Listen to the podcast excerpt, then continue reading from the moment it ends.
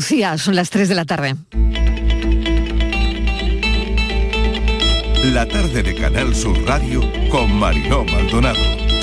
En nuestro caso todo el armamento es armamento para la defensa porque estamos luchando en nuestro territorio y tenemos que tener las armas eh, que de larga distancia necesitamos más armas. Esa es la respuesta ya hay una falta de aprovisionamiento también en el vehículo seminuevo, es decir, lógicamente no hay coches nuevos, eso también afecta al vehículo seminuevo. Pero ahora mismo lo que sí está aumentando muchísimo es la demanda de coches muy baratos, coches viejos, así decirlo, coches de 15 años.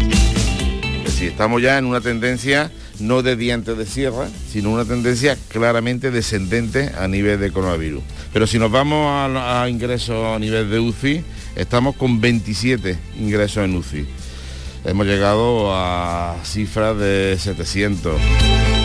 No, creo que tengamos pictogramas como, como los paquetes de tabaco, pero sí que tenemos que tener ah, y creo que tendremos una mejora del etiquetado de, las bebidas alcohólicas. Hoy que estamos viendo los efectos de una reforma del reglamento de la ley de extranjería tan beneficiosos desde el punto de vista humanitario y de derechos, pero también desde el punto de vista del mercado de trabajo en España, donde hay necesidades conocidas en determinados sectores, estábamos evaluando eh, distintos aspectos del, reglamento de la extranjería, donde pues, hay margen de mejora. Estoy pudiendo disfrutar de una experiencia inolvidable. En el Rocío estoy encontrando amor a raudales a la Virgen María. Estoy encontrando alegría sana, esa que es compatible incluso con situaciones de sufrimiento o de dolor. Y estoy encontrando una grandísima comunión. Espero que esto siga así también en lo que queda de camino hasta llegar al Rocío. Es como muy nerviosa porque es que todo no quiere que pase nada, la subida de los porches. Hombre, pues hoy es un día muy bonito porque sale mi hermandad yo voy a Rocío desde chiquitita, entonces el camino para mí es lo más bonito. La tarde de Canal Sur Radio con Mariló Maldonado. Acaban de oír los sonidos del día, ¿qué tal? ¿Cómo están? Desplegamos el mapa de sonidos del viernes en nuestra línea de audios. Los protagonistas de la actualidad y todo lo que ha ocurrido hasta esta hora dicen que la semana que viene tendremos más calor. El rocío, el carnaval, y la campaña lo copan todo. Desde hoy oficialmente en campaña 15 días de mensajes de mítines, hoy desembarco de nuevos líderes nacionales. Toda la información de la campaña la tendrán en nuestros servicios informativos y en los programas especiales. Si este fin de tienen que viajar o trabajar, llenar el depósito va a ser más caro que el fin de semana anterior. No es por amargarles el viaje si van en coche. Cuando entró el descuento en vigor, la gasolina costaba algo menos de 1,82. Hoy, dos meses después, ese precio se sitúa de media en 2,3 céntimos. Ha subido más de 21 céntimos. Encarecimiento que ha absorbido por completo el descuento. Estamos pagando hoy 1,83 céntimos, un 35% más que hace un año y un 40% más, que es lo que pagan los conductores que utilicen un coche diésel. El litro de gasóleo a 1,90 céntimos, unos 70 más teniendo en cuenta la bonificación. Llenar un depósito de 50 litros cuesta más que el año pasado y podría subir aún más. Hoy hemos sabido, lo han oído en nuestra línea de audios, que la venta de coches de segunda mano ha superado en venta a los nuevos. No se venden coches nuevos. Se ha conocido en la Feria del Automóvil de Jaén la venta de coches de más de 10 años es lo que ahora mismo está sosteniendo al sector.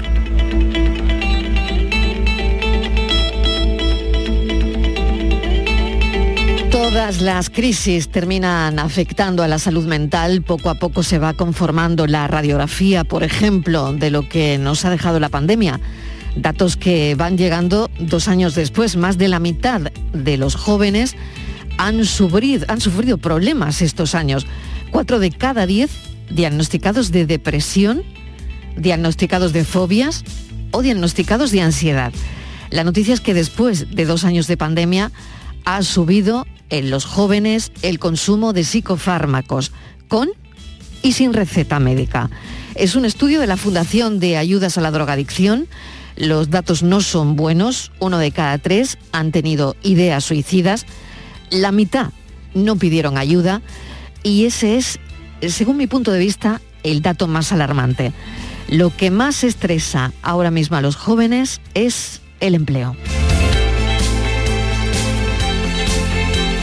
Y los datos precisamente de la pandemia que han salido hoy, de la COVID, 335 afectados por cada 100.000 habitantes, esos son los indicadores que bajan, lamentar 35 fallecidos desde el martes. Y desde aquí, darles la enhorabuena a los ingenieros de la Universidad de Málaga. Recuerdan, ¿no? El principio de la pandemia, que no había mascarillas y tampoco había respiradores. Bueno, ellos desarrollaron uno en aquel momento y hoy han sido premiados a la mejor invención de este país por la Oficina Española de Patentes y Marcas. Desde aquí, darles la enhorabuena a este equipo de investigadores de la Universidad de Málaga y las gracias. Muchas gracias por las vidas que lograsteis salvar. Hoy llamamiento también de la Consejería de Salud para que 300.000 jóvenes andaluces entre 12 y 20 años se vacunen de la meningitis.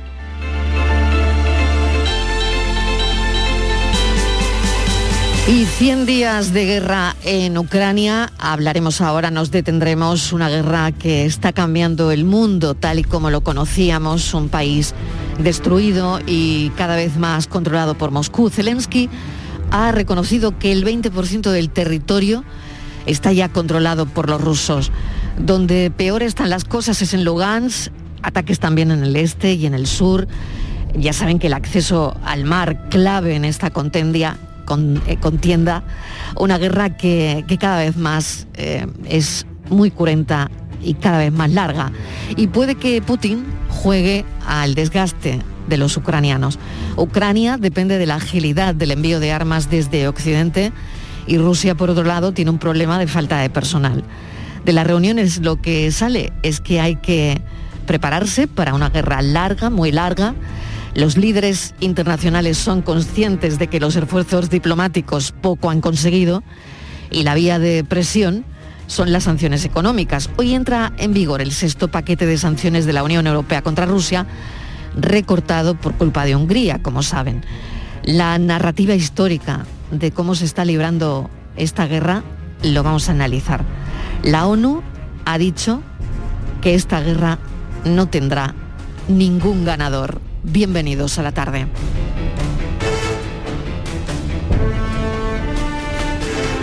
La tarde de Canal Sur Radio con Mariló Maldonado.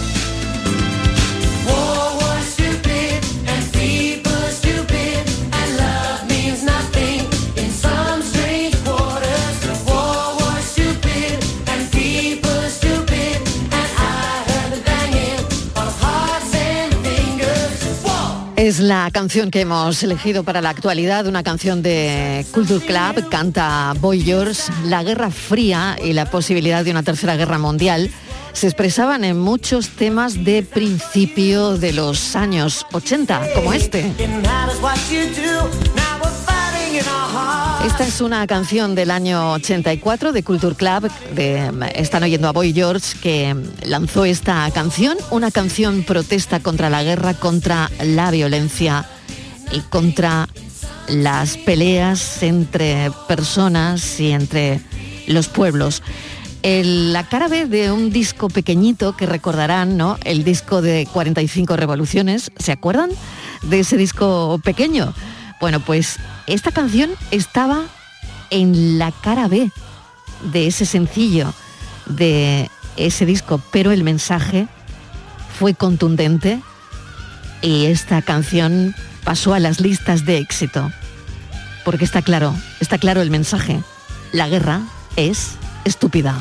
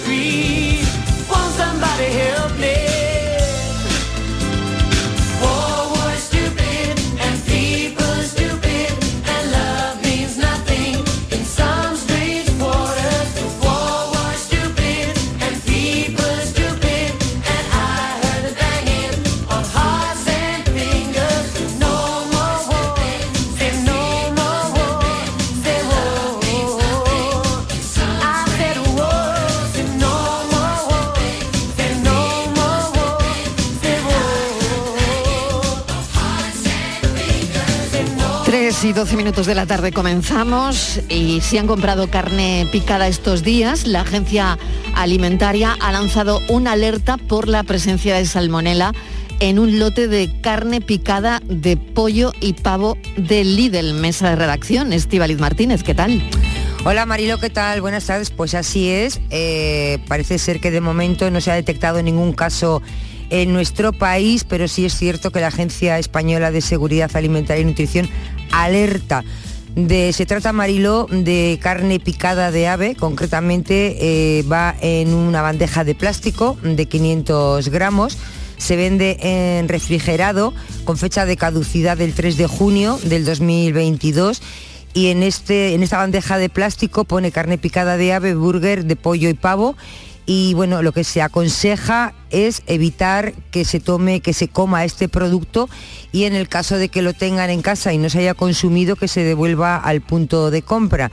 En el caso de haberlo comprado y haberlo comido y tienen algún síntoma, pues ir eh, lo antes posible a un centro de salud. Y de todo ello Mariló ha dado la alerta y ha informado OCU. Pues es lo primero que vamos a hacer, hablar con nuestro colaborador José Carlos Cutiño, delegado de la OCU en Andalucía.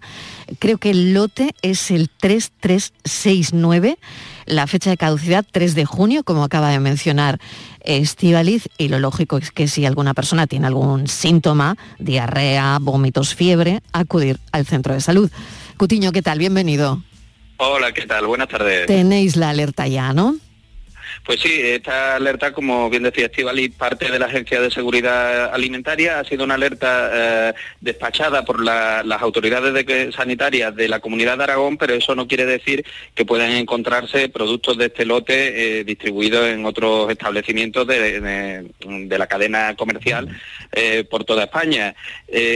afortunadamente en estos casos suelen funcionar bien una vez que se detecta, una vez que se levanta la alerta, los sistemas de trazabilidad que tenemos que permiten saber cómo y dónde se han distribuido estos lotes permiten avisar a los establecimientos para que procedan a su retirada. No obstante, cabe la posibilidad siempre de que nos encontremos algunos en algún lineal o por supuesto que lo hayamos comprado y lo tengamos en casa, en cuyo caso, lo primero, evidentemente, no consumirlo y desde luego si se ha consumido y se presentan síntomas, los síntomas de la salmonela son muy, muy evidentes, diarrea, vómito, fiebre, dolor de cabeza, eh, pues lo suyo es acudir al médico. Eh, normalmente estos síntomas se presentan aproximadamente entre las 12 y las 36 horas, incluso puede presentarse un poco antes eh, de, haber ingerido este este producto contaminado y, pueden variar en su duración entre dos y siete días.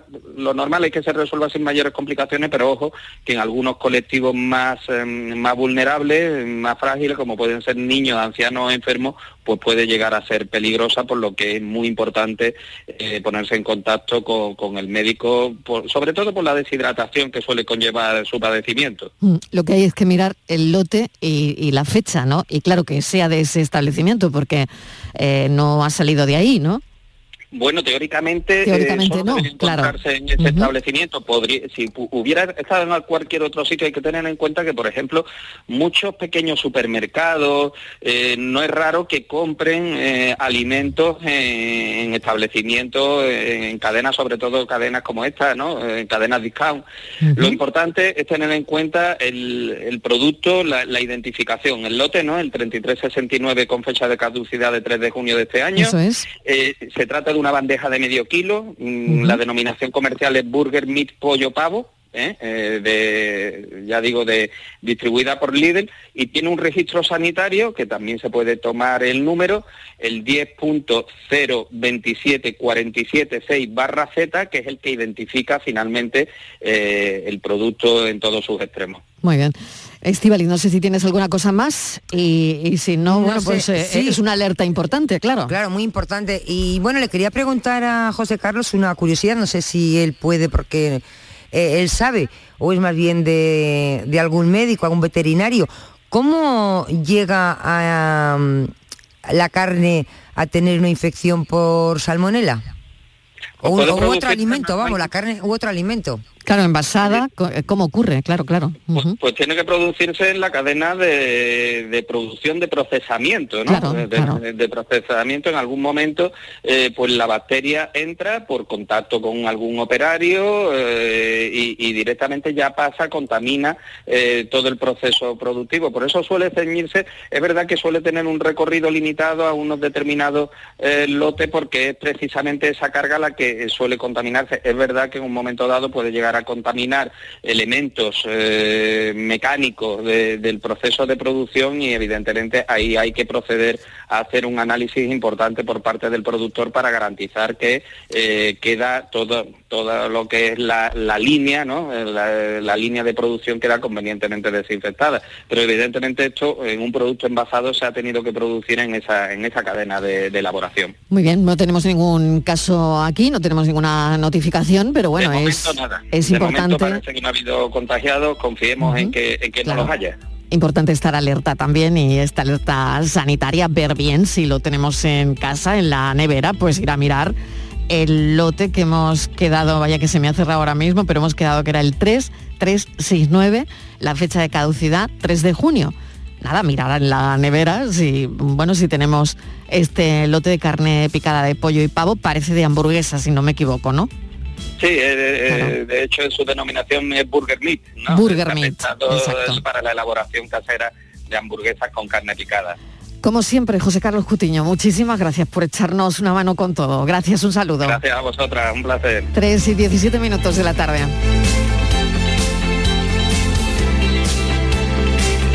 La tarde de Canal Sur Radio con Mariló Maldonado. Vamos con uno de los nombres del día se llama Fabio Padillo. Es portero del Jerez Deportivo y de otros clubes de, la zona. A Fabio le han detectado un meningioma hace tres años. Em, lo operaron, era un tumor, se podía reproducir y así ha sido. Ha recidivado, se ha reproducido y a principios de este año le dieron cita para operarse. Dos días antes de la intervención recibió una llamada del hospital donde le dijeron que no se podía operar. Bueno, va a seguir contándonos la historia Fabio Padillo, que lo tenemos al teléfono. Fabio, bienvenido.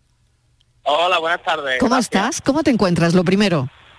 Pues yo la verdad que ahora mismo estoy muy bien. Esto, a ver, estoy muy bien. Estoy bien, estoy positivo. la verdad que hace un, parte, un día puse una, un post en una red social y ha tenido una aceptación espectacular. Estoy súper agradecido con, tanto con los conocidos, mi familia, gente que no conozco de nada, mi ciudad entera, que por, motivos de deporte y eso conozco a bastante gente. Claro. Y la gente ha respondido que no vea. Yo estoy súper agradecido, que no sé cómo voy a poder agradecer a tanta gente todo lo que está haciendo por mí. Claro, porque pedías sangre, porque parece que el motivo de la, de la operación no, no podían intervenirte, al parecer por, por esa situación, por ese, por ese motivo, ¿no? O al menos eso fue lo que te contaron, ¿no? Sí, mira, eh, en todas las neurocirugías eh, se necesita sangre por, eh, por el simple hecho de que si hace falta una transfusión por algún problema que haya, pues hay que tener sangre disponible. Y resulta que yo soy A positivo y de ese tipo de ese grupo sanguíneo pues no había reservas en, en la provincia de Cádiz.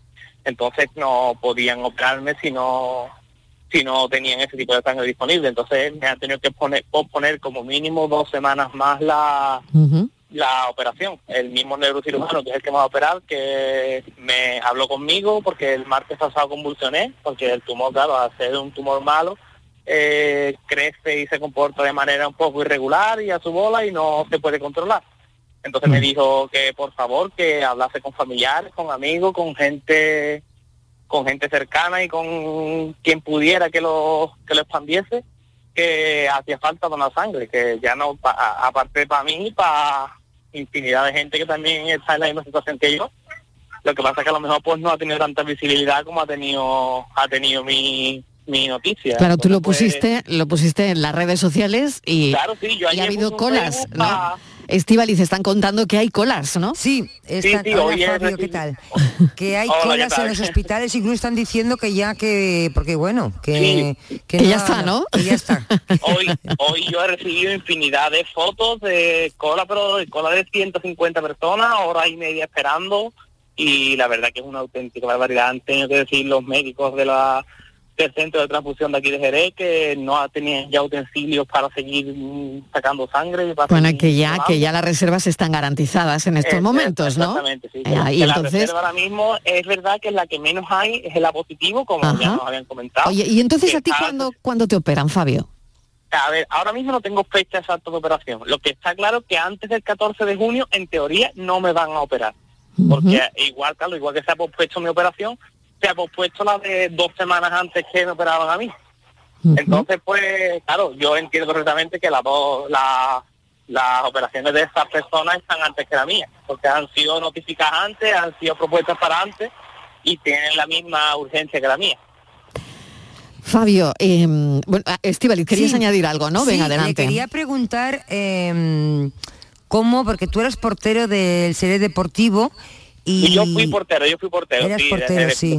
¿Y cómo te, te da la cara el tumor? A ver, yo en una noche eh, que tengo que, yo era autónomo, hace tres años era autónomo y decido esta noche no ir a trabajar porque mis amigos han montado un partido, una, unos partidos de pádel y demás y yo convulsiono. En el momento de la convulsión vienen la ambulancia, me llevan al hospital, me hacen un TAC en la cabeza, que la convulsión puede ser por problemas en la, en cerebrales y resulta que hay una lesión. La lesión se da a luz con, con una resonancia y es un meningioma. El 90% de los meningiomas suele ser benigno, pero he tenido esa mala suerte de que me ha tocado el 10% que son malos, que suelen reproducirse otra vez y eh, una vez que me operan y demás, me tengo que dar radioterapia y está en continuo, continuo seguimiento. Ahora en enero de este año me, me salió en el contraste de la resonancia un realce y me dicen que puede ser perfectamente que se haya vuelto a reproducir el meningioma o algún efecto secundario de la radioterapia. Y me esperan dos meses para volver a hacerme otra, para ver la evolución que tiene ese contraste, ese realce. Y efectivamente, pues el 21 de abril me notifican que, que sí, que es un tumor otra vez, que me tengo que volver a pasar por el quirófano. Y me hacen tomar anestesia, tal, y ya lo que conocéis.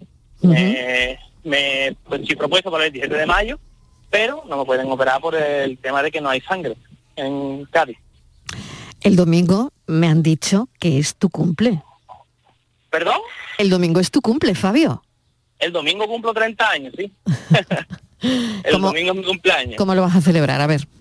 Ah, pues yo estoy deseando que mi- el regalo, yo he dicho que no quiero nada, a mi familia que no quiero ningún regalo, que el regalo que quiero es que me llamen del hospital y que me digan que me operan el lunes, martes, miércoles, la semana que viene, cuando sea. Oye, en cuanto te llamen avisa, ¿eh? En- cuanto te llamen, avi- que en cuanto te llamen avisas. Sí, sí, eso está ¿Eh? diciendo todo el mundo, que por favor avise cuando, Vale, cuando me, otra me cosa, llamen. otra cosa que me acaban de contar, no solo que el domingo es tu cumpleaños, que cumples 30, sino que el 14 de diciembre hay De fecha. agosto, de agosto. Ah, de agosto, qué perdona. olvidado.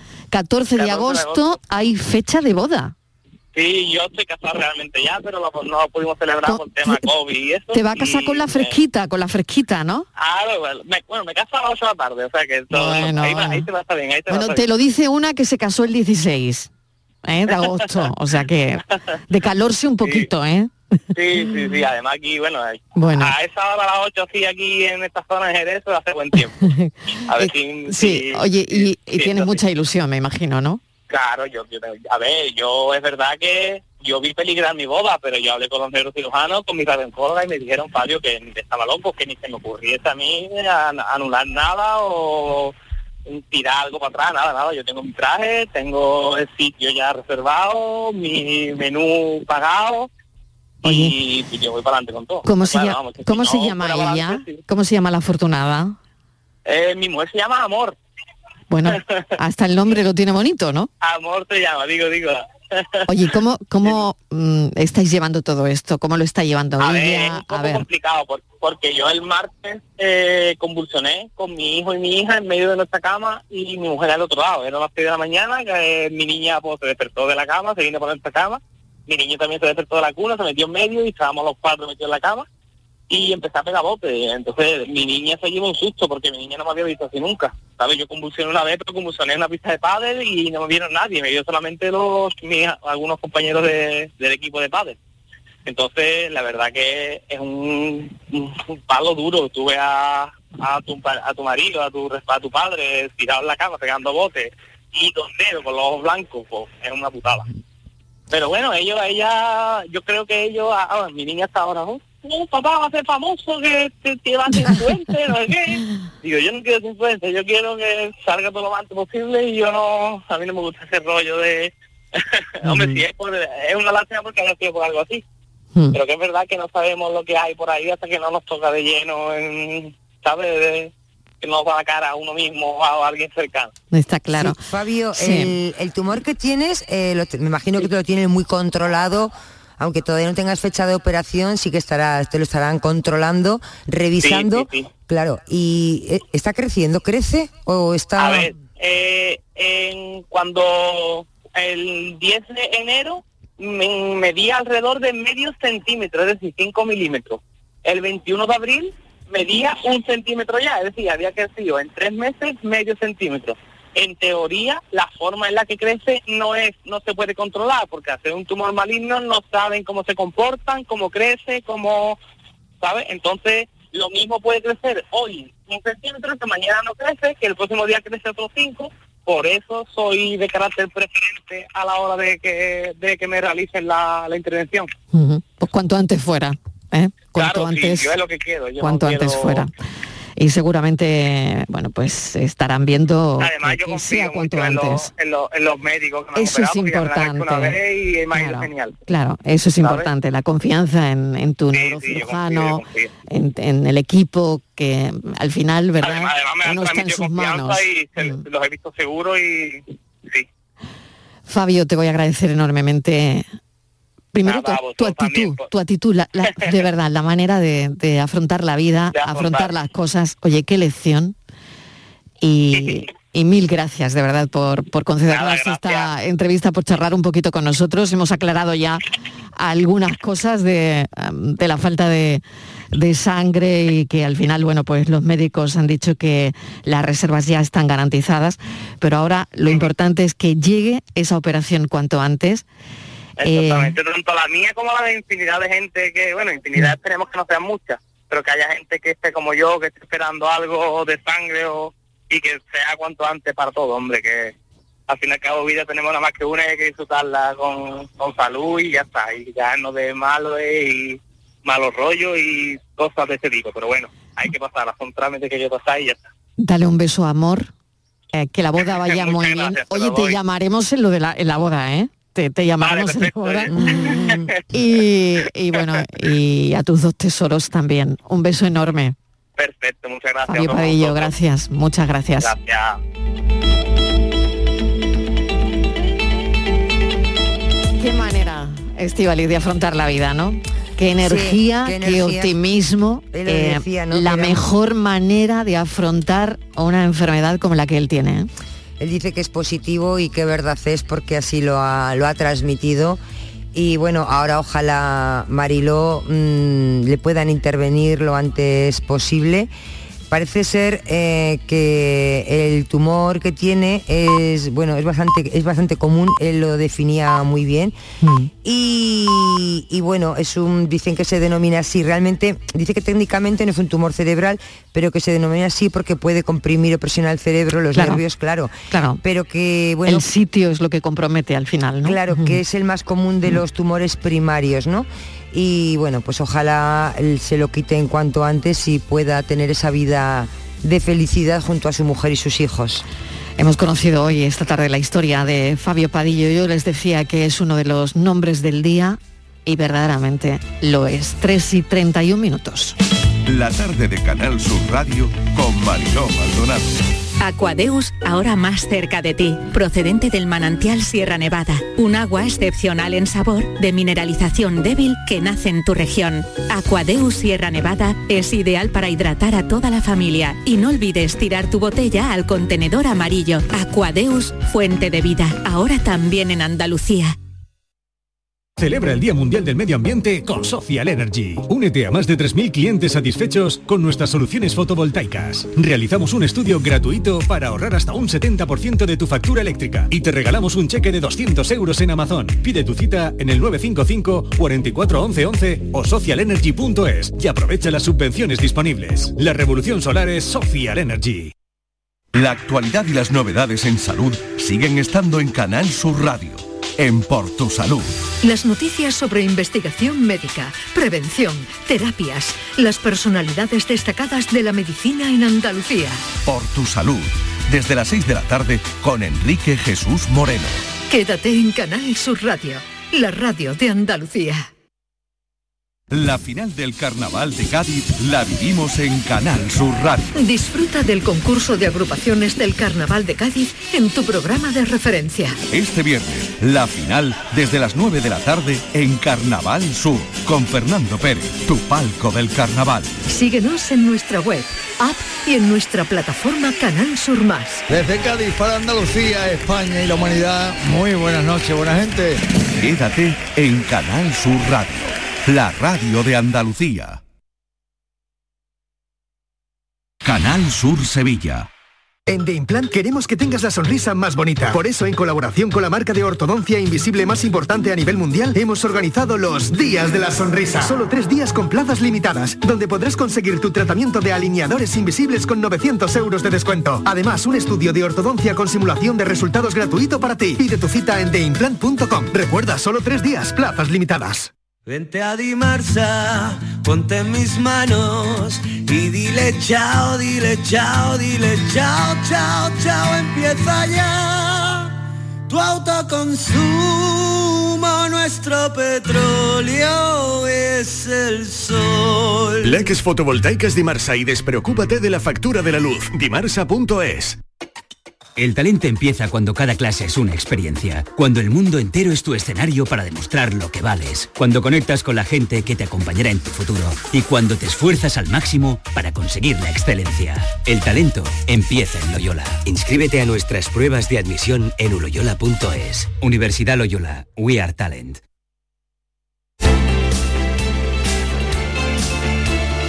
La tarde de Canal Sur Radio con Mariló Maldonado.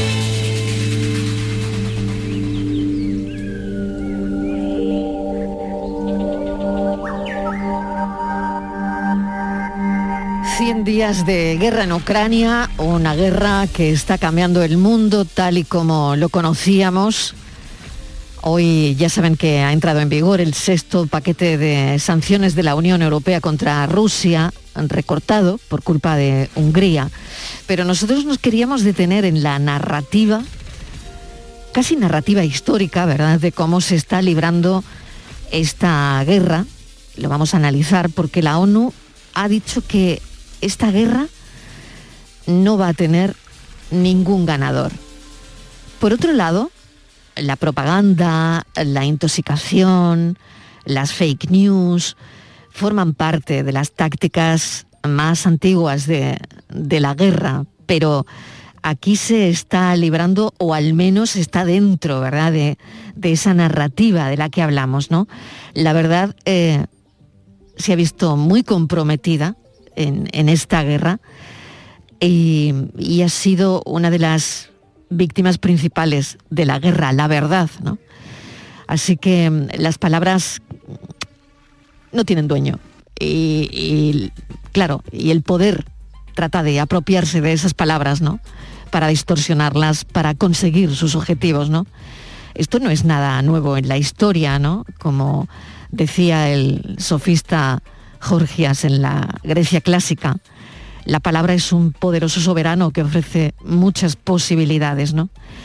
Y, aquí la palabra, la verdad, se han visto verdaderamente comprometidos, ¿no? Estivaliz. Sí, Marilo, fíjate, la guerra de Ucrania, 100 días hoy, viernes, y su resolución pues sigue bastante incierta, ¿no?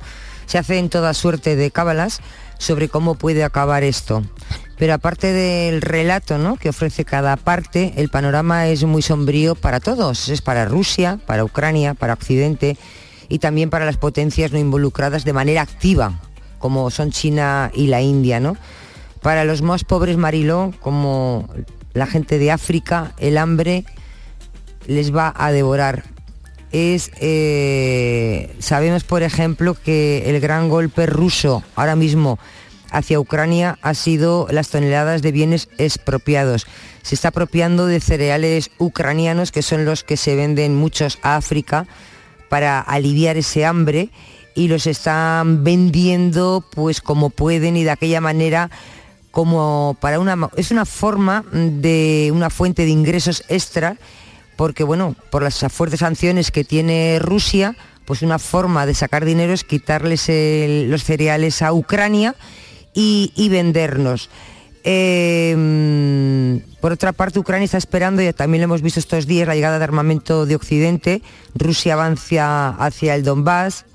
Estados Unidos y la Unión Europea aprueban un nuevo paquete de sanciones y bueno, también sabemos que Estados Unidos quiere vender a Ucrania drones de espionaje y ataques más destructivos, dice que son de los más destructivos del mundo, ¿no? Así que la situación es complicada y lo que parece que es cierto es que eh, el fin está lejos. No les vamos a marear con, cifras, eh, porque ¿para qué?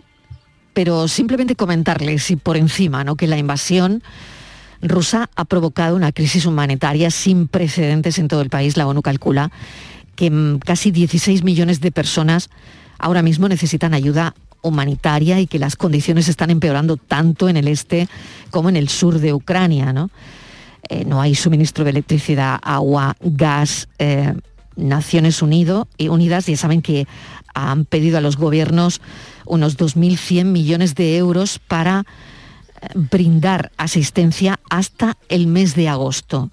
Y a partir del mes de agosto, ¿qué va a pasar? Bueno, pues ni idea.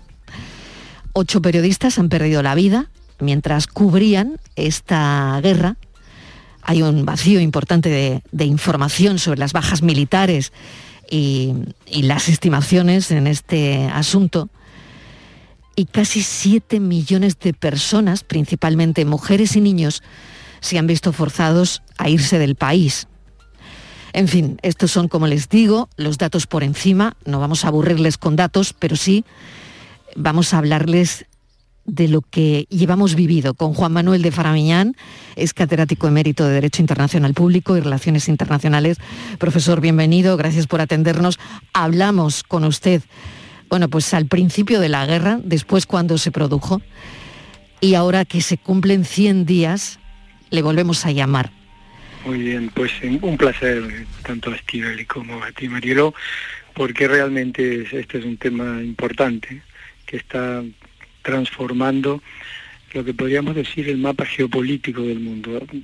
Esta guerra no es una simple contienda habitual de estas que hemos seguido viviendo durante estos últimos 20 años en distintos focalizadas en distintas partes del mundo.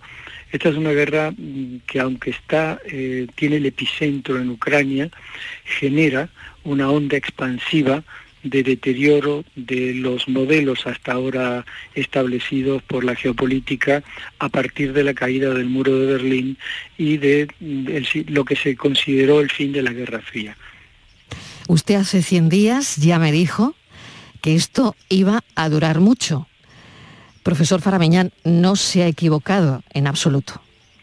Qué pena, me hubiera gustado equivocarme. Eh, esta es una guerra, yo lo comentaba con Estivali hace un, rato esta mañana, mm. esta es una guerra, usted decía, como dice Naciones Unidas, no hay, no va, no va a tener eh, ganadores. Yo en cambio diría que hay un ganador y es eh, las empresas armamentísticas. Lamentablemente, en todos estos conflictos siempre es, es lamentable, pero es, real, es, así. Em, las empresas de armas se ponen las botas, nunca mejor dicho.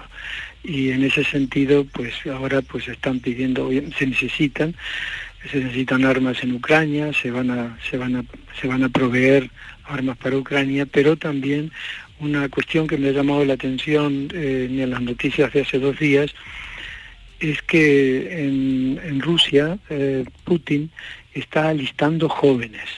Me hace acordar un poco al, al, final de la Segunda Guerra Mundial con Hitler y los jóvenes. Está alistando jóvenes de una manera subrepticia porque lo hace en zonas alejadas de Moscú, en provincias, y esto está demostrando que evidentemente las, las bajas militares rusas han sido muy importantes, más allá, usted muy bien lo decía Marilo, más allá. Mm. Sí, más allá de lo, de lo que recibimos como datos. Mm. Pero es evidente que, hay muchísimas bajas y esto es un tema, eh, es una pena que esto haya ocurrido. Y si nos vamos al lado filosófico de todo este asunto, fíjese que al principio eh, todo el mundo ayudaba, todo el mundo traía a ucranianos. Eh, eh, íbamos con los coches em, a la frontera. Em, todo eso ha bajado. Claro, hay ayudas, eh, pero ya no es tan así. Y claro, sigue haciendo la misma falta, ¿no?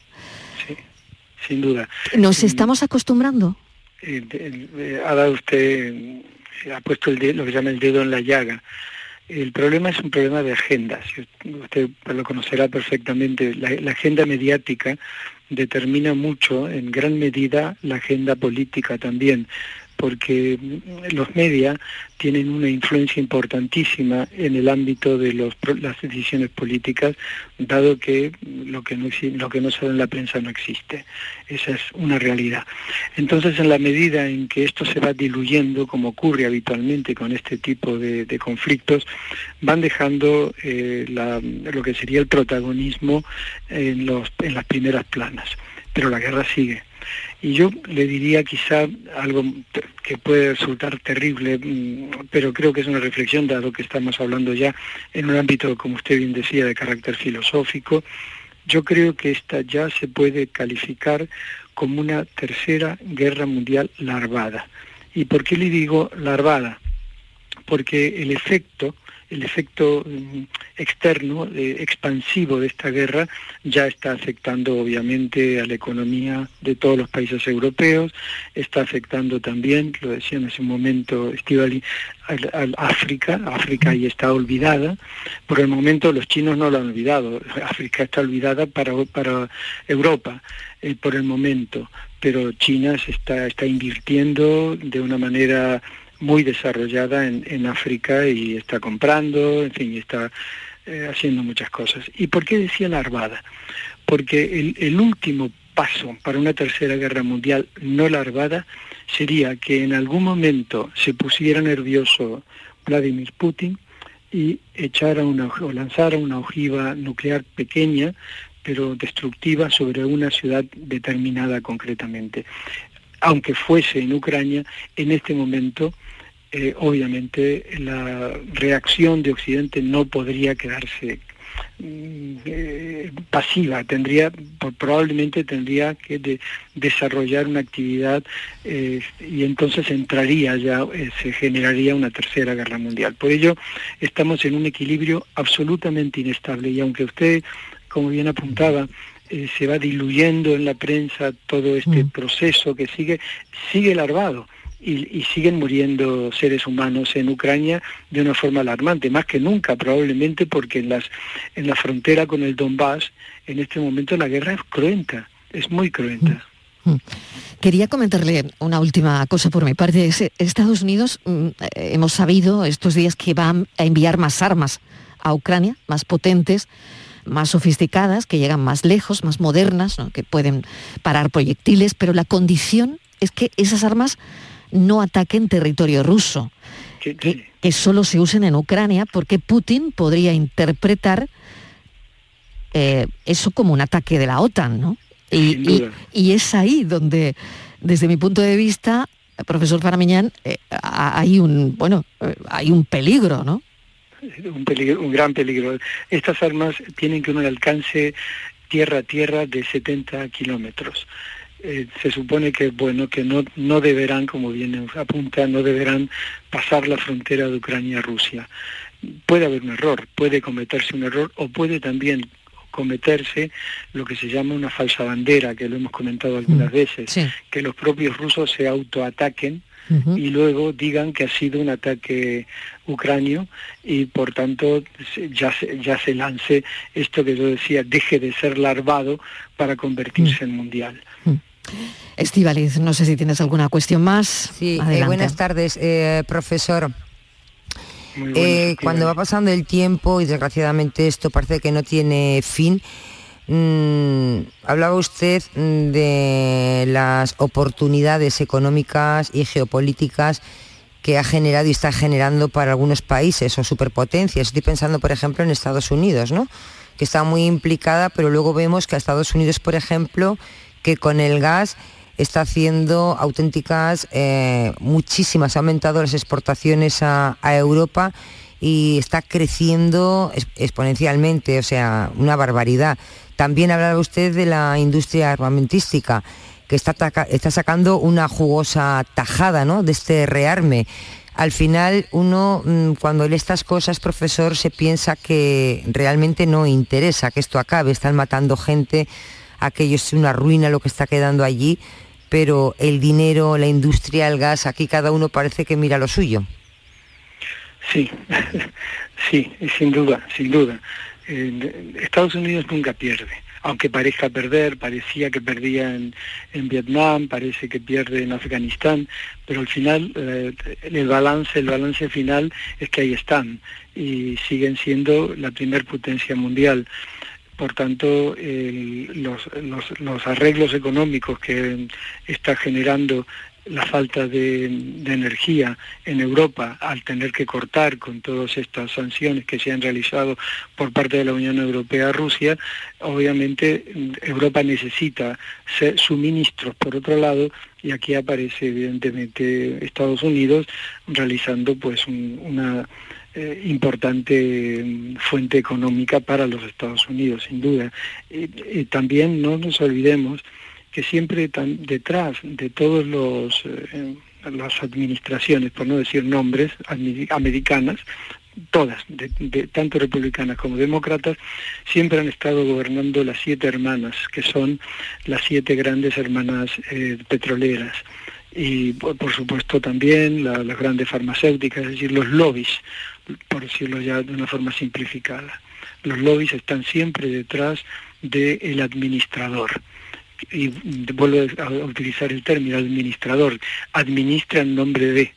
Por más que a veces, pues yo pensaba en el propio Obama, que me ilusionó mucho eh, cuando llegó, eh, pero resulta que luego dictó una ley, que es Space Act, que permitía a las empresas americanas eh, lograr la explotación de los minerales en los asteroides a su propio beneficio, cuando un asteroide ha tardado miles de millones de años en formarse y al estar cercano a la Tierra, en su momento, si esa explotación se realizase eh, desde el punto de vista de Naciones Unidas, de un organismo internacional, podría dividirse los réditos, la renta de lo obtenido porque una vez que se explota un asteroide se queda exhausto, se acabaron los minerales de oro, plata, platino, agua, lo que tenga. Y eso fue aprobado en esa época. Por eso insisto un poco, como usted bien dice, Estivali, en la en la administración. Entonces siempre, siempre hay, en estos conflictos hay siempre alguien que gana en la sombra. Lamentablemente. Claro, Juan Manuel de Faramiñán, le agradecemos enormemente que nos haya atendido una vez más 100 días de esa guerra en, en Ucrania que a todos nos duele y nos encoge el alma. Gracias, un saludo. Es un placer para mí estar con ustedes. Catedrático emérito de Derecho Internacional Público y Relaciones Internacionales, Juan Manuel de Faramiñán. Vamos con la foto del día. Hoy es de Cristina Kickler, es fotoperiodista de la agencia Fran Press en Andalucía. También ha colaborado con la agencia internacional Associated Press y con publicaciones nacionales como El País, El Diario Vasco o El Periódico de Cataluña. Esta es su foto del día. Buenas tardes. La foto del día es de la fotógrafa Hannah McKay de Reuters y publica su imagen en la portada del país. En la fotografía observamos a una familia reunida asomada a un balcón. Como en todas las familias, esta entraña sus luces y sus sombras. Están aparentemente divirtiéndose, mostrándose y escondiéndose al mismo tiempo. Una familia más, aunque en este caso el balcón es del Palacio de Buckingham, Londres. Y la matriarca de la familia es la reina Isabel II del Reino Unido.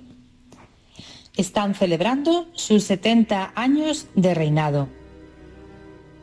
Es una fotografía fresca y muy natural que rompe la típica imagen protocolaria y plástica. Una imagen que comunica emociones y realidades. Feliz fin de semana. La familia real británica, la reina, no estará en el segundo día de jubileo de celebración de los 70 años de su reinado. Poco se sabe de su estado de salud, pero es que son 96 años. Ayer estuvo toda una profesional de la monarquía británica. Hoy sus médicos le han dicho que tiene que estar de reposo. Parece que tiene algún problema de movilidad. Pero anoche la foto lo constata y Cristina Kickler también participó en un acto en el castillo de Windsor. La tarde de Canal Sur Radio con Mariló Maldonado. Te he dejado el coche como una patena, que me lo has traído...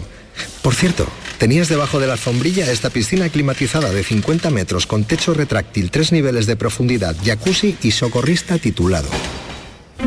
Nunca un euro tuvo tanto valor. Super 11 de la 11. Por solo un euro, hasta un millón. Super 11 de la 11. A todos los que jugáis a la 11, bien jugado. Juega responsablemente y solo si eres mayor de edad. El 19 de junio de 2022 son las elecciones al Parlamento de Andalucía. Si deseas votar ese día, identifícate con tu DNI, permiso de conducir o pasaporte cuando acudas a tu colegio electoral. También puedes ejercer tu derecho al voto por correo. 19 de junio de 2022. Elecciones al Parlamento de Andalucía. Infórmate llamando al teléfono gratuito 919-0622 o entra en eleccionesparlamentoandalucía2022.es. Junta de Andalucía. La tarde de Canal Sur Radio con Mariló Maldonado. Y ocho minutos para Andalucía Pregunta, para que pregunten los oyentes sobre la renta. Hoy tenemos con nosotros a Rubén Candela, nuestro asesor fiscal de Candela Asesores. Rubén, ¿qué tal? Bienvenido. Hola, buenas tardes a todos, ¿qué tal? Muy y bien. sabemos que podemos hacer la declaración ya presencial, Estíbaliz, que hay que llevar, que hay que llevar. Eso. Si queremos ir a hacerla presencial, a ver qué hay que llevar, a ver ¿no? qué hay que llevar y otra cosita también. ¿Qué pasa eh, si no me dan, pido cita y me dicen que, que no hay cita? ¿Qué hago? A ver, Pues Rubén. no, no, no creo, no creo ¿Qué que pase. hacemos? ¿eh? Eso Te- no pasa, te darán. Yo creo que los, los servicios de la agencia han aumentado muchísimo en ese sentido y te la van a dar, te la van a dar. Y la- lo que hay que llevar, pues lo que hay que llevar, hombre, un documento identificativo, eso está claro, el DNI. Y, y sobre todo llevar algo que la agencia pueda, que tú hayas hecho y que la agencia puede, puede que no sepa. Eh, imagínate que has vendido una, algo y la agencia no lo sabe, por lo tanto ni están sus datos fiscales, ni sale en el borrador, pero al final saldrá, al final se enterarán. Por lo tanto, si has hecho alguna operación, alguna compraventa rara y la agencia no tiene información, llévate la información de lo que te costó, en cuánto lo has vendido, cuánto has ganado, porque eso va a influir en tu declaración. Vamos con preguntas. eh, Venga, pues vamos con venga, ello. que tenemos aquí un montón de preguntas. Dice eh, Rubén, eh, un oyente, en septiembre, en septiembre pasado, nos vinimos a vivir, vivíamos en Cataluña y nos hemos venido a vivir a Córdoba. Supongo que tengo que declarar aquí en Andalucía por estar el 31 de diciembre. ¿Es así o, o no? Bueno, lo primero felicitarle, felicitarle Por haber elegido Córdoba, porque me parece una, una magnífica elección. Y en segundo lugar, tiene que declarar aquí, pero no porque el 31 de diciembre esté aquí, sino porque Sí. eh, es, eh, eh, tendrá que declarar en, en la comunidad autónoma donde haya pasado más de medio año. Me parece que ha dicho que, que en septiembre, ¿no? Sí, en septiembre se vinieron de Cataluña a Córdoba. No, pues entonces tendrá que presentar de acuerdo con la, con la normativa catalana. Porque siempre Eh, porque que... ha estado más de seis meses en Cataluña y menos aquí en Andalucía. Siempre hay que hacer la declaración donde estás cotizando, estás trabajando, ¿no? No lo puedes hacer en otra comunidad. Lo puedes hacer, pero tienes que tributar de acuerdo con las normas de aquella comunidad en la que hubiera residido más tiempo. Y una Si pregunta, residido nueve meses en Cataluña, pues con la normativa catalana. supongamos que una persona trabaja en Córdoba y está empadronada en, en Barcelona. ¿Dónde tiene que hacer la declaración? Hombre, eh, a ver, el- el- la regla del domicilio fiscal en primer lugar es donde resides. En segundo lugar, donde radique Sí. el núcleo de tus principales intereses. Entonces, en este caso, si él reside en Barcelona o en Cataluña, aunque circunstancialmente esté trabajando fuera de allí, la tendrá que presentar allí. Si no fuera así, pues entonces donde radique el principal núcleo de intereses es donde obtiene sus rendimientos. Si radica aquí y no está empadronado en ningún sitio, por decirlo así, pues tendrá que declarar aquí. Perfecto, vamos con otra consulta. Venga, Rubén. más cuestiones. Yo recuerdo el teléfono del programa porque todavía hay, bueno, cuatro minutitos y si hay personas que se quieren poner en contacto con Rubén Candela, este es el momento de hacerlo. Estos son nuestros teléfonos 95 1039 105 y 95 1039 16. Y seguimos con esas preguntas que han ido llegando a nuestra redacción. Vamos con ello. Vamos con ella. Mi mujer falleció el año pasado, teníamos separación de bienes y ten- ella tenía unos locales que ahora son de mis hijas, pero yo tengo el usufructo. ¿Quién tiene que declarar las rentas? Pues sin ninguna duda, él. Es decir, el que percibe la renta, esa es su condición, es el usufructuario. Por lo tanto, la nuda propiedad será de las hijas, pero los frutos que producen esos bienes, de ahí viene la palabra usufructo, los frutos que producen esos bienes van al usufructuario y él es el que se lo tiene derecho a percibirlos y el que tiene que tributar por ellos. Vamos con otra cuestión, eh, la cuestión de padres que le dan dinero a los hijos, no sé si se llama donación, esto lo, lo apunto yo. ¿Cómo se hace para no tener problemas fiscales y si alguno, padres o hijos, alguno de los dos, tiene algún tipo de beneficio o bonificación fiscal? Bueno, vamos a ver, si lo que da es dinero, eh, Sí, sí, efectivamente dinero, eso eh, es una donación y está eh, fuera del ámbito del IRPF, eso tiene un impuesto específico que es el impuesto sobre sucesiones y donaciones. Ahora mismo en Andalucía, pues eso está prácticamente exento. Eh, el único requisito que te piden, y en esto quiero remarcarlo mucho porque mucha gente no lo sabe, y, y, siendo una cosa fácil de resolver, no lo hacen por desconocimiento, es que la donación se haga en escritura pública.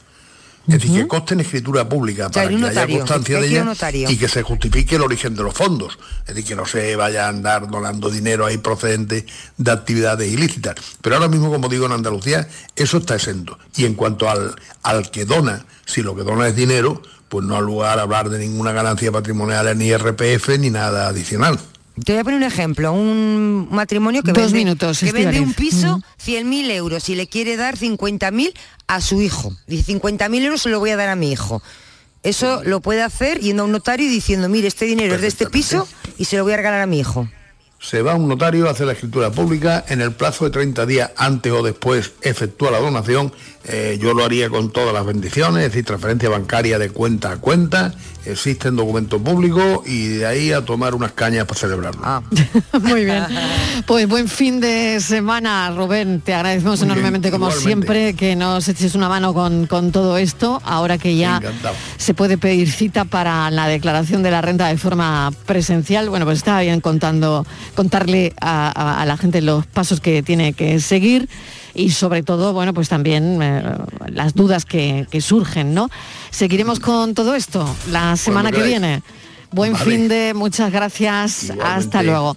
Adiós. Estamos a punto de llegar a las 4 de la tarde y hoy, bueno, bueno, no les avanzo el tema del día porque cuando lo escuchen, bueno, se van a identificar totalmente con el tema que vamos a proponer hoy en nuestro café de las 4. Así que Estivaliz, hasta dentro de un momento. Venga, hasta ahora.